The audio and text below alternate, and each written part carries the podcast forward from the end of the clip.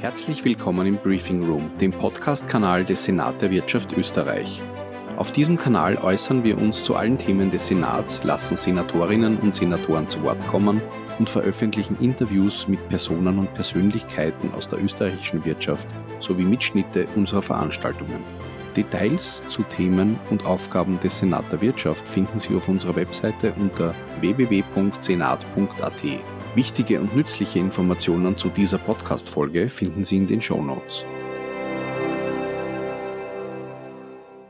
Hallo und herzlich willkommen zu den Mutmacher Stories.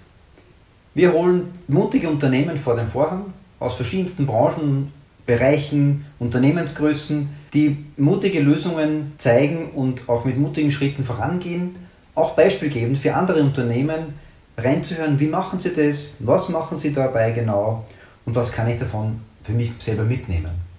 Viel Spaß beim Reinhören. Hallo, mein Name ist Günter Strenn und ich bin CEO und Founder von Jobrocker. Wie würden Sie Ihr Unternehmen in einem Satz beschreiben? Krise oder Chance? Hm. Jobrocker ist ein digitaler Headhunter, der durch die perfekte Kombination aus Technologie und menschlichem Know-how die besten Kandidaten findet. Von dem her beides. Krise und Chance lassen sich in diesem Fall nicht komplett trennen. Es ergeben sich Vor- und Nachteile aus der aktuellen Situation. Krise, weil ganz klar Hiring Stop ist in vielen Unternehmen, der Arbeitsmarkt komplett überflutet wird von Arbeitssuchenden, die Erreichbarkeit, wie wir sehen, ist auch bei Firmen und Bewerbern schwierig ist und natürlich diese Unsicherheit bei Bewerbern da ist, wie es beruflich weitergeht. Aber auch eine Chance, weil die Unterstützung von Unternehmen auch jetzt nach der Krise die passenden Mitarbeiter zu finden sehr, sehr wichtig ist eine ständige Weiterentwicklung natürlich unserer Angebote stattfindet und die Umstellung der Arbeitsmodalitäten eben mit Einführung flexibler Strukturen, die Remote-Arbeit, das ermöglichen. Jobrocker war immer schon ein digitales Unternehmen.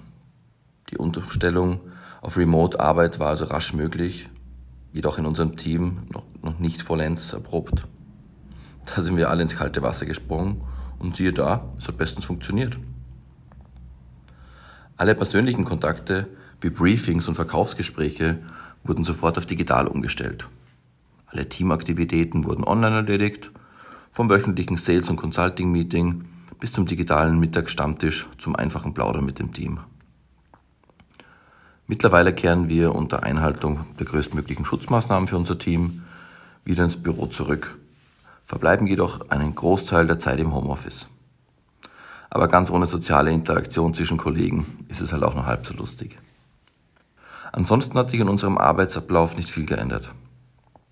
Unser Selbstentwickler-Algorithmus matcht die perfekten Kandidaten für jede ausgeschriebene Stelle und unsere Consultants checken die fachliche Eignung in persönlichen Interviews. Diese erfolgen per Telefon oder Videokonferenz. Persönlichen Kontakt zu Kunden und Kandidaten ist also nicht zwingend Voraussetzung für eine erfolgreiche Stellenbesetzung. Gerade in der jetzigen Zeit zeigt sich der Vorteil der Digitalisierung des Personalwesens. Jobbroker ist und war auch immer schon an der Speerspitze der digitalen Personalberatung. Die neue Normalität wird uns noch eine Weile beschäftigen und wir werden unseren Mund-Nasenschutz, spezielle Regelungen für den öffentlichen Bereich und an Verbote gewähren müssen, wie es sich gezeigt hat. Unternehmen und vor allem KMUs werden im Zug dessen vor besondere Herausforderungen gestellt, da alle Auflagen und Vorbereitungen mit einem hohen finanziellen und personellen Aufwand verbunden sind. Die wahre Herausforderung für KMUs ist die Zeit des Übergehens in den Normalbetrieb, welche jetzt gerade startet.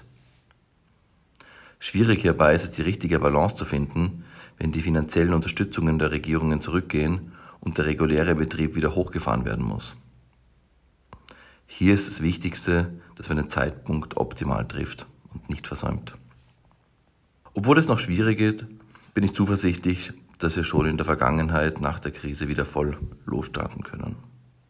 Wenn wir das österreichische KMU zusammenhalten und uns gegenseitig stärken, sind wir für die Zukunft bestmöglich gerüstet und werden auch das schaffen.